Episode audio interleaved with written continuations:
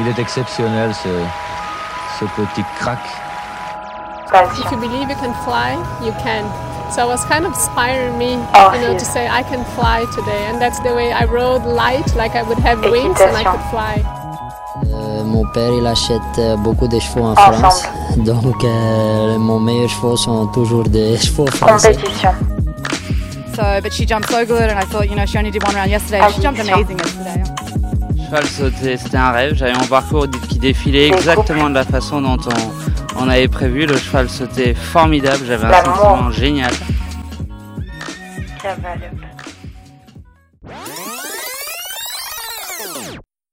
Hello J'aime la passion, j'aime ma passion et j'aime les passionnés. Dévoilement du neuvième épisode déjà, et pour l'occasion, j'ai fait la rencontre de Laura Réjas, cavalière de saut d'obstacle, installée en Nouvelle-Aquitaine sur le domaine de Château-Bacon. Laura est une cavalière professionnelle qui œuvre pour Virginie Coupry, vice-présidente de la Fédération française d'équitation et présidente du Paris Eiffel Jumping. Dans ce cadre, Laura a la responsabilité de la structure qui s'oriente sur la valorisation, le commerce et l'élevage. Mon invité m'a partagé sa passion et son rêve de devenir cavalière professionnelle depuis toujours. Et ainsi, elle a su prouver, de par son parcours atypique en tant que cavalière, qu'il est possible d'atteindre les sommets dans le milieu sans y être née. Nous avons abordé sa belle escapade au CSI d'Oliva cette année en février où elle a collectionné les titres avec son cheval Toulouse de Talma, mais aussi avec les chevaux de l'élevage tels qu'Eiffel de Bacon ou encore Deuse de Tus qu'elle a travaillé depuis leur plus jeune âge. Le commerce étant le cœur de l'activité de la structure, Laura est revenue sur la vente organisée sur le site du château, ainsi que sur le travail quotidien qu'elle réalise pour valoriser les chevaux de l'élevage et les élever au plus beau palmarès. C'est un souffle que Laura nous offre en parlant avec son cœur de ses chevaux, ses expériences et de son quotidien, ou plutôt de ce rêve éveillé. Profitez bien et on se retrouve tout à l'heure. Bonjour Laura, Bonjour Nolwenn. je suis ravie de te rencontrer et de pouvoir découvrir euh, ton histoire et je te remercie d'ailleurs de m'accueillir. C'est également un plaisir pour moi de te recevoir. Tout d'abord, euh, est-ce que tu pourras nous parler de ton parcours avant d'être cavalière? Est-ce que tu viens du milieu de l'équitation? Et comment t'es venue la passion des chevaux? Alors, euh, tout d'abord, j'ai fait un bac S dans un lycée. Je suis originaire de Limoges. Ensuite, j'ai fait deux ans d'IUT de gestion des entreprises et d'administration. Donc, rien à voir avec le cheval. Voilà. C'était pas prédestiné que je suis toujours passionnée depuis toute petite. Ma mère avait des chevaux. Du coup, c'est elle qui m'a donné la passion de l'équitation. Elle voulait pas trop que je fasse ce métier. Et puis bon, à la fin de mes études, quand même, elle m'a dit que je pouvais me lancer dans ce que j'aimais faire le plus, c'était monter à cheval.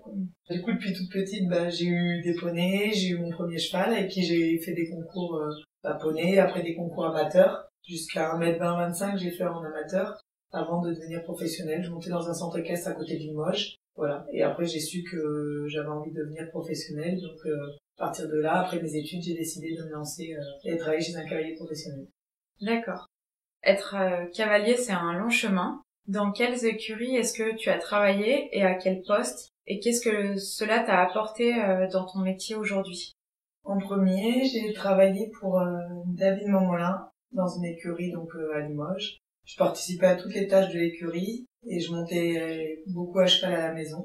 Je faisais pas de concours, moi. Je faisais un peu de concours avec mon propre cheval, mais je ne faisais pas de concours avec les chevaux de David. Voilà, je suis restée un an et demi chez lui. Il m'a beaucoup apporté en termes de technique et puis bah c'est lui qui m'a quand même fait connaître vraiment le monde du concours euh, professionnel. Là-bas, j'ai rencontré donc euh, mon ancien compagnon, chez qui je suis allée m'installer après pendant sept ans. Je l'ai aidé à développer sa structure en montant autant les chevaux de commerce que les chevaux de propriétaire. En fait, on se partageait les chevaux. Là-bas, j'ai commencé à monter les chevaux en concours. Donc c'est vrai que j'ai commencé à monter beaucoup de chevaux différents et j'ai pris une réelle expérience en piste euh, grâce à ça et aussi en gestion d'entreprise parce que je l'ai aidé à gérer la structure. Voilà, c'était très polyvalent. Quoi. Et après ça, donc euh, suite à notre rupture en 2017, David, avec qui je- j'entretiens toujours de bonnes relations, m'a appelé en me proposant un poste chez Virginie Coupry, chez qui je suis actuellement. Voilà. Et du coup, je suis venue faire un essai chez Virginie en mars, en mars 2017. Et depuis, bah, je ne suis pas repartie, ça fait trois ans. Je suis cavalière de concours pour Virginie, qui a un élevage qui fait 7 à 10 chevaux par an. Voilà. Elle est aussi vice-présidente de la Fédération française d'équitation. Elle organise le Paris Eiffel Jumping, le Longines Paris Eiffel Jumping. Donc c'est vrai que c'est beaucoup de relations.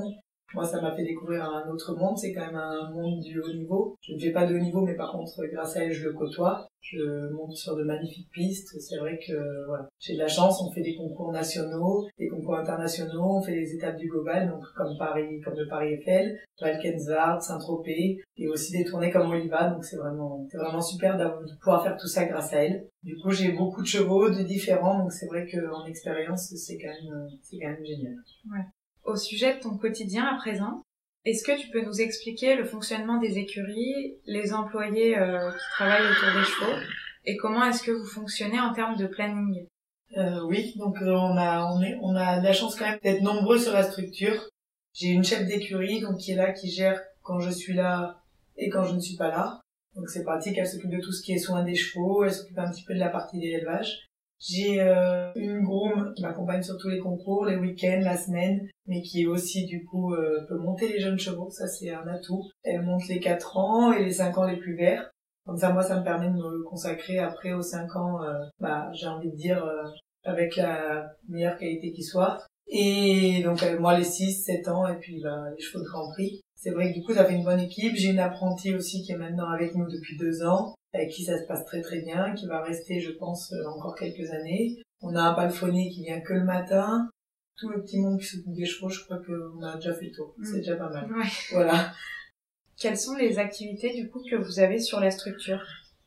Donc bah, on a une partie élevage, donc comme je l'ai dit au début, de 7 à 10 poulains par an, et une partie commerce qui est quand même très importante pour nous. On fait notamment du commerce avec les chevaux nés sur la structure bien évidemment, mais aussi du commerce euh, bah, avec des chevaux que Virginie détecte, fait acheter à des investisseurs ou parfois achète elle-même si elle a un coup de cœur. On va garder quelques temps, faire évoluer pour revendre après. Et on a aussi un élément très important dans notre écurie, c'est la vente, la vente Château Bacon qui se passe au mois de février, toujours, pendant le jumping de Bordeaux, où en fait on propose des chevaux de notre élevage, mais aussi des chevaux de l'extérieur, qu'on va regrouper sur notre structure pendant toute la semaine du jumping pour que des gens à la recherche de chevaux puissent venir essayer, et pas seulement en essayer un, puissent venir essayer plusieurs chevaux dans leur budget qui peuvent leur correspondre, ils se déplacent pas pour un cheval, ils ont plusieurs chevaux regroupés au même endroit. Voilà, on essaye de développer cette, cette partie commerce, c'est très important. C'est intéressant, en plus il y a des gens qui viennent de partout et... Voilà, on essaye de mettre pendant le jumping de Bordeaux, ils peuvent voir, ils ont, ils nous disent leurs caractéristiques, ce qu'ils souhaiteraient trouver, leur budget, et nous on essaye de leur proposer au mieux un panel de chevaux euh, pouvant leur correspondre. Ok. Et par rapport aux chevaux d'élevage, euh, vous, l'objectif, ce serait de les vendre à quel âge, je dirais euh, Comment est-ce que ça fonctionne en termes de valorisation? On n'a pas d'objectif précis par rapport à l'âge. On les fait sauter un peu en liberté à 2 et 3 ans pour se rendre compte un petit peu, mais on les juge pas trop vite. Pour nous, les chevaux, et on leur laisse le temps de découvrir le cavalier, de sauter avec le cavalier, parce que des fois, des chevaux en liberté sautent moins bien avec le cavalier ou inversement. On essaye de les juger à 4 ans, et des fois, si, bah, malheureusement, si on n'a pas eu trop le temps de s'occuper des 4 ans, au moins 5 ans. Et à 5 ans, on commence à faire un tri de ceux qu'on aimerait emmener à 6-7 ans et de ceux qu'on voudrait vendre tout de suite parce qu'ils sont plus amateurs, parce que c'est des chevaux que j'ai moins d'avantages à garder. Voilà, on essaie de, de faire comme ça, de trier au mieux, je dirais, le plus juste. Après, tous les chevaux restent à vendre, bien évidemment. Tous les chevaux ont un prix. Mais voilà, on essaye de, d'en garder quelques-uns pour emmener euh, au meilleur niveau qu'ils soient. D'accord. Est-ce que du coup, tu peux euh, décrire une journée type euh, à la maison? Bah, Ma journée type, c'est pas très compliqué. Donc on commence à 7h30 l'hiver, à 6h30 l'été. Et moi, j'arrive à l'écurie, je fais un tour de tous mes box pour voir comment vont mes chevaux. Si je vois quelque chose de spécial, un cheval pas bien, ou j'aime bien voir l'humeur de mes chevaux, j'aime bien voir comment, comment ils vont.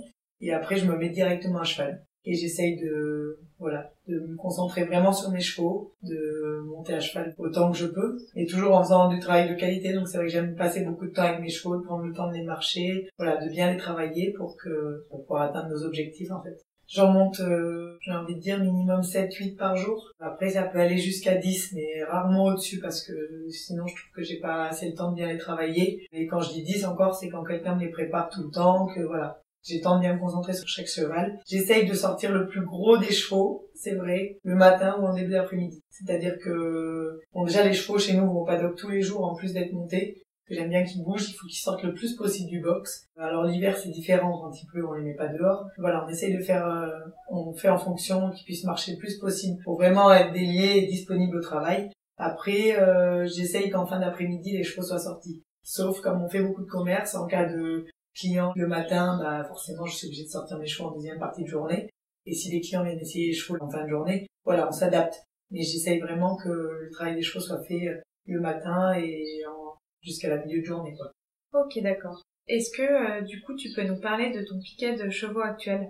Oui, donc euh, bah, pour revenir dans le concours jeunes chevaux, on va commencer par les jeunes. Mon coup de cœur des jeunes chevaux, c'est Eiffel de Bacon. Je pense que c'est un peu l'avenir. Je sais pas s'il le sera avec moi, mais je pense en tout cas que c'est un cheval qui va aller loin et je lui souhaite. Voilà, qui a toutes les qualités requises pour devenir un bon cheval. Donc là, il saute les 6 ans. Il a fait les 3 semaines de 6 ans à Oliva aussi en faisant beaucoup de sans faute. Voilà, donc c'est un cheval que j'affectionne particulièrement. J'ai un 5 ans aussi qui est très bon, un entier, euh, voilà, qu'on va essayer de faire approuver cette année. Donc lui qui débute la compétition cette année, mais qui nous a déjà montré de belles choses. Donc on imagine bien l'avenir euh, avec. Ensuite, mon meilleur 7 ans, Deus, que voilà, j'aime beaucoup, qui a fait les trois semaines de tournée à Oliva aussi, et qui est deuxième meilleur 7 ans de la tournée, qui n'a pas touché une barre, que ce soit au paddock ou en piste des trois semaines.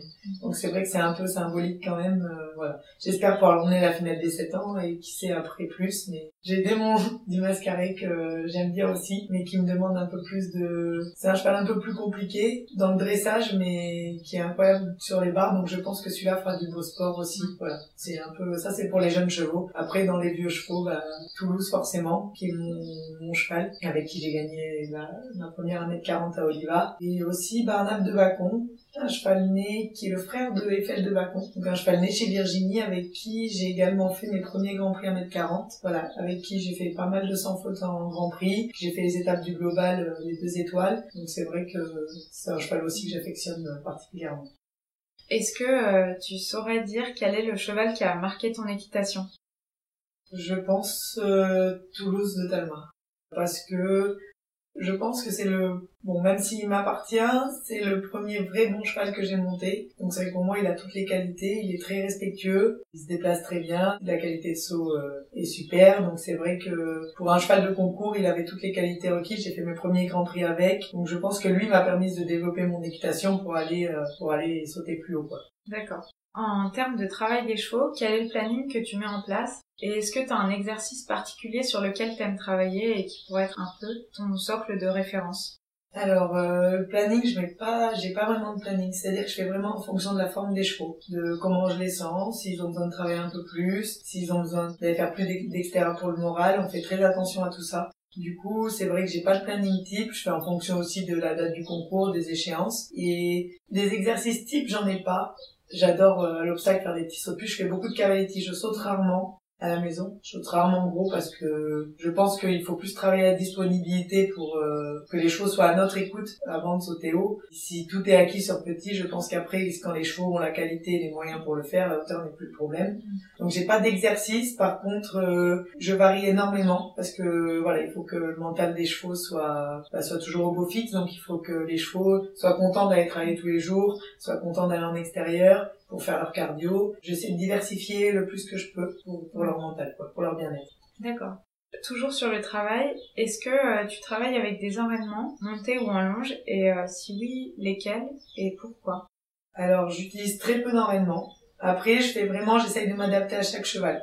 Donc chaque cheval est différent. Je dis pas que j'ai pas un cheval à qui je ne peux pas mettre d'enraînement, mais j'essaye vraiment de, de ne pas en mettre, de trouver des solutions sans enraînement, d'essayer de parce qu'en piste je n'ai pas d'enraînement. Donc j'essaye de faire au mieux pour voir comment je peux m'adapter au cheval pour euh, voilà pour le faire évoluer avant d'utiliser un enraînement. Après les seules fois où nous pouvons en utiliser c'est quand on tourne les chevaux en liberté aussi. On peut utiliser l'enraînement à cordes, ils font des séances en liberté, on fait beaucoup de longes en école éthologique. Voilà, on essaye de s'adapter, mais c'est vrai que l'enraînement c'est pas le maître mot chez nous. On n'en est pas trop. Ok, très bien.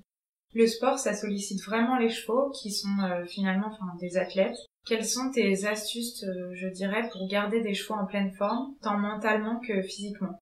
Les astuces, c'est que bah, un cheval déjà bien dans la bien dans sa tête, euh, le corps en général suit quand même un bon suivi. Hein. Nous, ils, ont, ils sont suivis par un ostéopathe, par euh, le vétérinaire régulièrement. Voilà, il faut que physiquement, comme, comme tu l'as dit, il faut qu'ils soient euh, des athlètes, il faut qu'ils soient au meilleur de leur forme. Après, le mental joue beaucoup. Donc nous, ils vont au paddock tous les jours, au moins une à deux heures en plus du travail. On fait beaucoup d'extérieur, de cardio. On travaille sur le spring garden. Voilà, des petits exercices. Euh, j'en reviens à ce que je disais tout à l'heure. Vraiment diversifier pour que les chevaux soient pas blasés, que les chevaux aient toujours envie d'aller travailler tous les jours. Voilà. Pour ça, pour moi, c'est le plus important. Et après, le physique, euh, physiquement, c'est écouter les chevaux. Mm. Voilà. Moi, maintenant, c'est des chevaux que je connais, donc j'essaye de les écouter au mieux. Et quand ils ont une petite baisse de forme, bah, peut-être qu'ils ont besoin d'un petit break, peut-être qu'ils ont besoin d'une séance ostéopathe. Alors, on a des très bons intervenants, les chevaux sont très bien suivis, donc c'est vrai que je trouve que c'est très important mm. pour leur bien-être et pour euh, le sport après. Ouais, non, c'est sûr. Après, les performances euh, suivent, quoi. Voilà. Je trouve que le cheval, plus on va lui donner, plus il va nous donner. Mm. Donc euh, les résultats vont aller après. S'il est heureux de faire ce qu'il fait, comme moi je le suis chaque matin, je pense que c'est toujours... Euh, ça peut voilà. mieux fonctionner. Exactement. Du coup, comment est-ce que tu pourrais euh, définir ton équitation? Ça c'est une question difficile. Ah. J'essaye d'aller toujours dans le sens du cheval, ça c'est ma priorité vraiment de les écouter, j'en reviens encore à ce que je disais tout à l'heure, de monter avec le sentiment, voilà. Tous les chevaux sont différents, donc on ne peut pas les mettre dans un même moule. Bah, j'essaie de monter le plus juste possible, hein, bien sûr, et dans le mouvement en avant. C'est important aujourd'hui pour le sport moderne, voilà. C'est vrai que les exigences sur la piste en termes de chrono, euh, ça va bien. Aujourd'hui, on peut, avant, on pouvait se permettre d'être sans faute dans le Grand Prix et on passait au classement. Aujourd'hui, si on est sans faute doucement, euh, le, classement n'arrive plus. Oui, c'est clair. Après, plus euh, vis-à-vis des soins, en termes de maréchalerie, quelles sont euh, les ferrures que vous utilisez en général? Et penses-tu qu'en fonction de la hauteur des épreuves, il faut euh, ferrer avec des éléments spécifiques? Non, je ne pense pas. Je pense que la ferrure doit s'adapter aux chevaux, aux pathologies qu'ils ont. Nous, on a la chance, on a beaucoup de ferrures simples. Après, on met un peu de fer en aluminium parce qu'ils sont un peu plus légers. Mais c'est vrai que sinon, on n'a pas, on essaye de s'adapter au mieux au pied du cheval à ses besoins je pense qu'il n'y a pas vraiment de, de ferrure type pour aller sauter plus haut. Il faut vraiment que le cheval se sente bien dans ses pieds. Sans pas de pied, pas de cheval, donc il faut vraiment que, que le cheval se sente bien. Ouais. Quelles sont les embouchures que tu apprécies en général et pourquoi? Moi, c'est facile, je monte en mort simple. Et que mort simple, du moins à la maison, je m'efforce à obtenir ce que je souhaite en mort simple. Après, en piste, bah, c'est encore une fois, je m'adapte à chaque cheval. S'il a besoin d'un petit pélame, d'un petit mort à boule, je m'adapte. Mais les embouchures, c'est pas, voilà. J'essaye de tout avoir dans la douceur et de leur faire accepter, de leur faire comprendre avant d'essayer de les contraindre avec une embouchure. Mon but, c'est d'arriver à aller euh, en piste avec, euh, avec une embouchure simple. Après, il y a des chevaux, je suis complètement d'accord qu'il faut les emboucher un peu, surtout avec la technique des grands prix quand ils doivent être vraiment à l'écoute. Voilà. Mais j'essaie d'abord euh, de leur inculquer la base avec un morceau. Concernant à présent les compétitions, en période de concours, quel est le rythme que tu as généralement? En général, euh, bah pour les concours nationaux et internationaux, on en fait minimum deux par mois. Après, voir trois si jamais euh, il y a un concours qu'on souhaite faire absolument. Et voilà, minimum deux par mois. Et les jeunes chevaux, c'est pareil. J'essaye d'en faire un toutes les deux semaines. J'aime bien que les jeunes chevaux puissent souffler entre deux concours. Ça me permet de faire des petits réglages euh, sur ce qui n'y a pas été, de retravailler un peu le dressage. Donc j'aime bien faire comme ça. En général, ouais. Deux concours nationaux, internationaux et deux concours jeunes chevaux par mois. Ok, très bien. Tu fais notamment beaucoup de concours jeunes chevaux. Quelle est la préparation spécifique que tu réalises sur les jeunes? Alors j'ai pas de préparation spécifique. J'essaye de leur euh, de leur demander ce que je demande à mes vieux chevaux. Moi d'aller en tout cas dans ce sens-là toujours dans la douceur, donc je leur demande avec peut-être un petit peu moins d'exigence et puis une autre manière plus facile pour eux. Mais c'est vrai que j'essaye vraiment de les emmener vers, vers ce que je travaille avec mes vieux chevaux. Voilà. Après, euh, ils font, ils ont le même programme que mes vieux chevaux. Ils travaillent pareil, ils ont, ils vont en extérieur. Et après, s'ils ont besoin de souffler comme je descends, s'ils sont jeunes, je leur laisse par contre un jour de repos de plus. Mais voilà, j'essaye de, physiquement, ils ont besoin de, de se faire, ils ont besoin de devenir athlètes. Alors nous, par contre, euh, c'est vrai que 3 ans, 4 ans, les quatre ans sont encore au pré, ils travaillent de temps en temps, donc on les laisse bien finir de grandir. Après, à partir de 5 ans, il faut quand même qu'ils rentrent euh, dans le système de compétition. Hein. Les 5 ans cycle classique, ça commence quand même à leur demander euh, un peu de dressage et puis de la disponibilité. Donc à partir de là, voilà, moi ils suivent le parcours, euh, mon entraînement de mes vieux chevaux. Tu participes aussi à de nombreux CSI et tu as d'ailleurs euh, eu des super résultats au CSI d'Oliva avec une victoire de Toulouse dans le Grand Prix 140 et de très bons résultats aussi avec euh, tes autres chevaux. Est-ce que tu peux nous parler de cette expérience et il me semble que tu y es resté euh, assez longtemps. Quelle organisation cela implique notamment?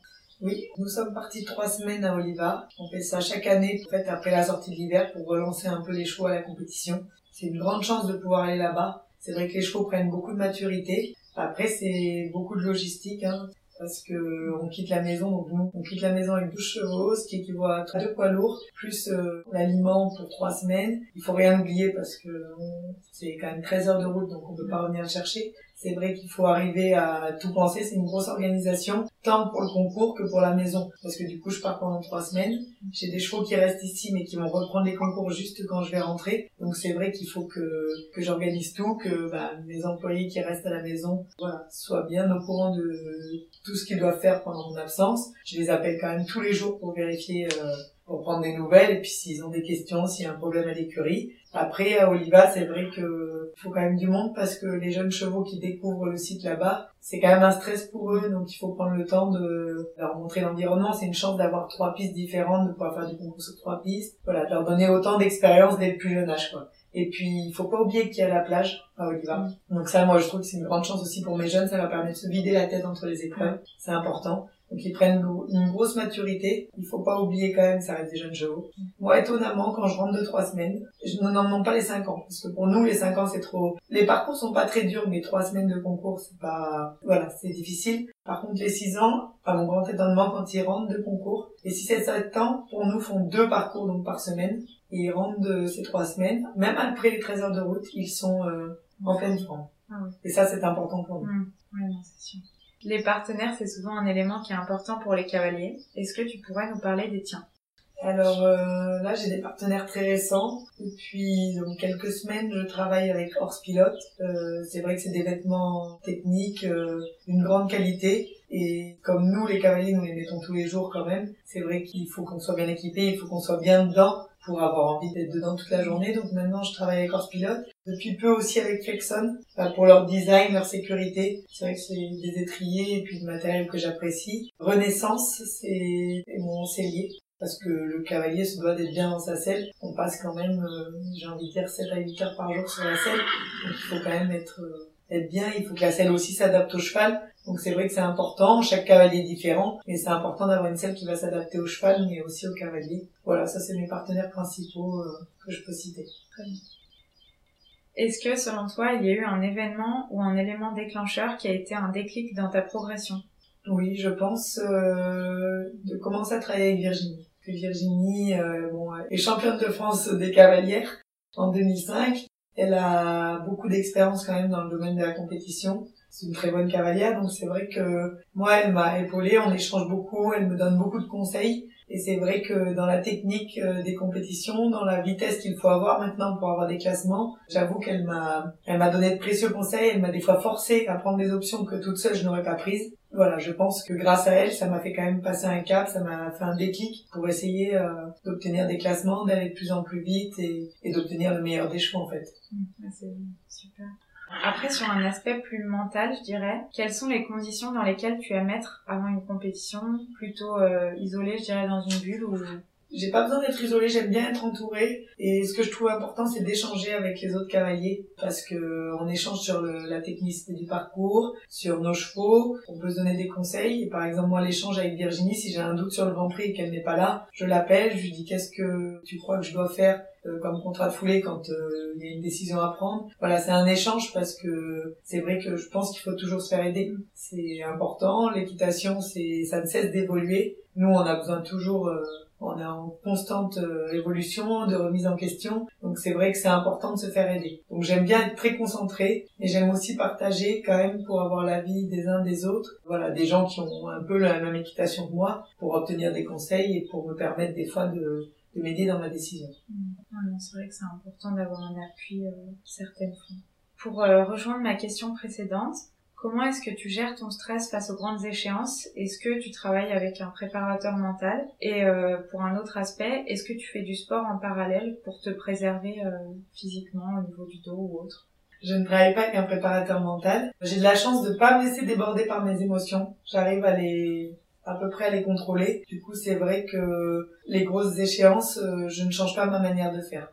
J'essaye de rester concentré pareil, j'essaye voilà, ça ne change pas énormément. Après, j'essaye d'aller courir un peu, faire un peu de course à pied. Ça fait travailler des muscles différents. C'est une autre fatigue. Ça me vide un peu la tête. Voilà, j'essaye de le faire quand j'ai le temps. C'est pas toujours le cas, mais j'essaye de temps en temps. C'est clair.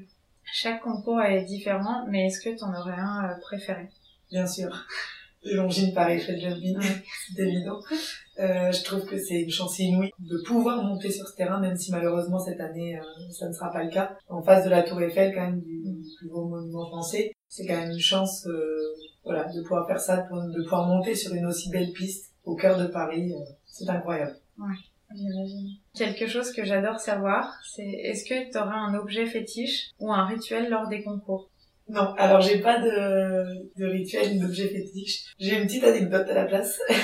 Euh, je ne mets pas de, de vêtements ou d'équipements neufs en concours parce que malheureusement, je sais pas comment je me débrouille. À chaque fois que je mets quelque chose de neuf, je tombe. Mais même pas forcément à l'obstacle. Donc du coup, je les mets d'abord à la maison pour être sûr que ça ne m'arrive pas en piste.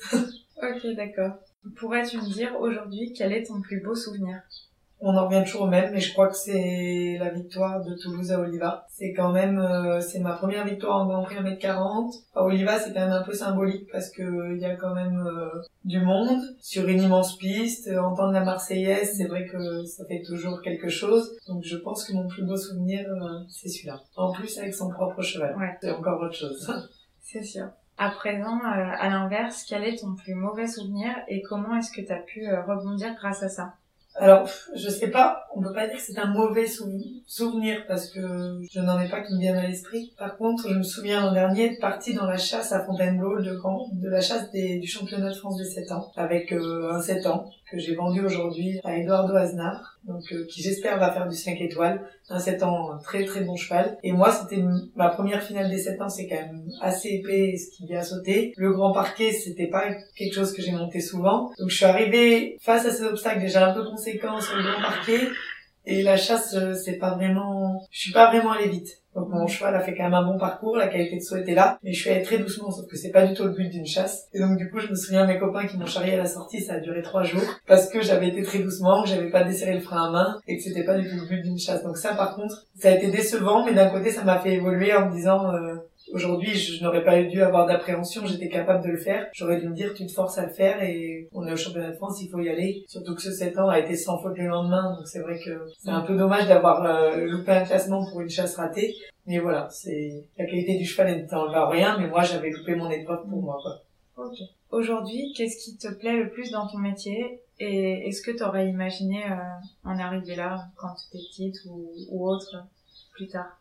Depuis que je suis petite, c'est quand même mon rêve. Je ne pense qu'à ça. Donc, euh, qu'est-ce qui me plaît le plus dans mon métier, c'est que j'ai pas l'impression de travailler. Je me lève tous les matins et tous les matins, euh, c'est pas une contrainte. Je suis contente d'aller monter à cheval, de faire ce que je fais en fait. C'est voilà, c'est important. Je suis, j'aime la vie que je mène aujourd'hui et je crois que c'est très important. Voilà, c'est ok, c'est des conditions de vie, mais moi je je me retrouve très bien là-dedans et j'en rêve depuis que je suis toute petite. Donc c'est vrai que que je n'imaginais même rien faire autre que ça. Plus personnellement, comment tes proches pourraient-ils euh, te définir? Passionné, c'est sûr. Euh, déterminé, avec du caractère, parce que je crois que dans ce milieu-là, il faut pas l'oublier quand même. Donc euh, c'est vrai que j'en ai un peu. Euh, joyeuse, parce que j'aime bien... Il faut sourire tous les jours, quoi. C'est puis quand on aime ce qu'on fait, de toute façon, c'est voilà, c'est impossible de ne pas sourire. Ouais. Ok. Après, quel serait ton rêve en tant que cavalière? Bah bien sûr d'atteindre le haut niveau. Après, même si c'est très difficile euh, aujourd'hui, hein, il faut, il y a quand même beaucoup de cavaliers français, de très bons cavaliers français. Donc c'est vrai que c'est difficile, mais ça reste quand même un rêve un jour de pouvoir atteindre, d'avoir le niveau pour le faire, d'avoir le cheval pour pouvoir le faire, d'atteindre le meilleur niveau. Mm. Ça reste euh, un rêve de petite fille. Ouais, c'est clair. Ensuite, euh, quel est le cavalier qui t'inspire le plus et pour quelle raison?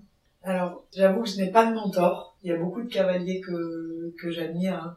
Euh, des cavaliers français, Kevin Stott, Nicolas Delmotte, Pénélope Le Prévost. C'est quand même tous de très bons cavaliers, ils sont là, ils sont travailleurs. Après, euh, le numéro un mondial aujourd'hui, c'est quand même Steve Garda. Euh, il gagne avec un nombre de chevaux impressionnant. Il est là, présent à toutes les grosses essences, il ne loupe rien. Donc c'est vrai que Après, j'essaie de m'inspirer un peu de, de tout le monde. Je pense que tout est bon à prendre chez tout le monde. On essaye, en tout cas dans les meilleurs cavaliers. Après, ça s'adapte un peu à notre équitation, mais je pense qu'il faut, il faut essayer de prendre ce qu'on aime un peu de, de, tout le monde pour toujours pouvoir euh, avancer et progresser. Ok. L'équitation, donc on le disait, ça prend pas mal de temps, mais est-ce que tu as une autre passion à côté ou quelque chose que tu aimes bien Oh non, l'équitation, moi, tout ce que je retrouve dans ma vie aujourd'hui, aller en concours, c'est vrai qu'on est très bien entouré, on est quand même très solidaires entre cavaliers, qui sont devenus des amis. En fait, je m'y retrouve tellement que je n'ai pas d'autres euh, passions. Mm. Voilà, j'essaye de faire un peu autre chose bah, pour changer de temps en temps, mais c'est vrai que je ne me lâche jamais, je n'ai pas, mm. je n'ai pas besoin, je ne ressens pas le besoin de faire autre chose. D'accord. Alors je vais te proposer une problématique, si tu peux nous donner un tips à toi euh, pour la solutionner lorsque tu es face à ce problème. Je prends l'exemple des chevaux qui ont des problèmes avec euh, l'eau, je dirais en général, les rivières ou les bidets. Comment est-ce que tu travaillerais euh, sur ce souci pour le solutionner? Moi, j'essaierais de banaliser un peu l'eau. En fait, euh, les chevaux, pour moi, s'ils n'ont pas eu de mésaventures, euh, bien sûr que ça peut, ils peuvent appréhender l'eau, mais il faut essayer de vraiment de leur faire banaliser le l'eau, le bleu, parce que souvent il y a des chevaux qui ont un peu peur du bleu. C'est vrai que moi, si j'ai un cheval qui regarde les bidets, bah, à la maison, euh, en fin de séance, euh, tous les deux jours, bah, je vais le passer à ras le sol, mais je vais passer par-dessus le bidet, pour qu'à la fin, ils se disent que ça fait pas peur. Si après, j'ai un cheval euh, qui passe pas très bien les rivières, bah oui, je vais essayer de l'entraîner, toujours pareil dans la douceur, mais d'abord en le mettant sous forme de bidet, puis petit à petit, quand il commence à s'accommoder de cette taille-là, j'augmente un petit peu. Voilà, j'essaye vraiment que, que ça devienne euh, une habitude chez eux et plus une appréhension quand ils s'approchent de cet obstacle. Pour pouvoir après le monter comme un obstacle normal en piste. Parce que souvent après, l'inquiétude des chevaux se transmet aussi au cavalier. Donc le cavalier se met à y penser avant le cheval et du coup souvent, voilà, la décontraction n'est plus là et le cheval se met à y repenser aussi. Il faut vraiment que voilà que le cheval banalise euh, cet obstacle-là pour, euh, pour pouvoir l'intégrer dans son parcours, pour pas dégrader sa qualité de saut, pour ne pas s'inquiéter parce que souvent après les chevaux sont inquiets le reste du parcours. Voilà, il faut vraiment que que le cheval le perçoive comme un obstacle normal. Mhm. Alors maintenant, on va passer à une partie un peu plus euh, ludique. Est-ce que tu pourrais me donner un mot pour définir les chevaux que je vais te citer? Alors, Orlando Co. Deux mots. Premier cheval. D'accord. Une de Talma. Caractériel. Eiffel de Bacon. Avenir. Monty Python de l'amitié. Future star. D'accord. Et tous de Talma. Cheval de cœur. Ok, très bien. Donc euh, maintenant on va passer à la partie Fast and Curious. Donc je vais te donner deux propositions et tu devras euh, choisir entre l'une et l'autre. D'accord. Auxerre ou vertical Auxerre. ok. Euh, jument ou hongre Jument. Complet ou dressage? Aucun des deux. Sans obstacle. Ok. Indoor ou outdoor? Outdoor. Sydney un prince ou Rahotep de Toscane? Un piège là. Euh... De Toscane. Baloubet du Rouet ou Montender? Baloubet du Rouet. Cannelé ou meringue? Cannelé, Bordeaux. Burger ou pizza? Pizza. Lire dans les pensées ou vivre éternellement? Vivre éternellement. Ok. Et Grèce ou Groenland? Grèce. D'accord. On arrive euh, au terme du podcast et du coup, est-ce que tu pourrais nous dire comment euh, tu vois l'avenir et quelles sont tes ambitions? Bah, L'avenir, euh, j'espère pouvoir, comme je l'ai dit tout à l'heure, augmenter du niveau, essayer, j'aimerais vraiment aller faire de deux ou trois étoiles là à court terme. C'est ce que j'aimerais avoir un cheval pour pouvoir m'emmener à ce niveau-là. D'accord. Donc merci beaucoup Laura de m'avoir accueillie, c'était super intéressant d'entendre ton histoire. Merci à toi. Ça passe toujours bien trop vite à mon goût. Je remercie très sincèrement Laura du temps qu'elle m'a accordé durant cette interview. J'ai aussi eu la chance de découvrir ses écuries et ainsi m'immiscer dans son quotidien, et j'adore ça. Chaque rencontre est pour moi la découverte d'une vision, mais aussi l'interprétation des sentiments qui me sont partagés, que nous avons envers nos chevaux, et je trouve cela fascinant. J'espère que vous avez apprécié cet épisode et qu'il vous a permis de croire davantage en vos rêves, car notre invité est le reflet de cette réussite. Aujourd'hui, c'était le neuvième épisode. Qui dit 9 dit 10, alors les surprises ne s'arrêtent pas là. On se retrouve dans 10 jours pour de beaux instants de partage. En attendant, veillez sur vous et vos chevaux. À très vite. Tu et je me sens bien.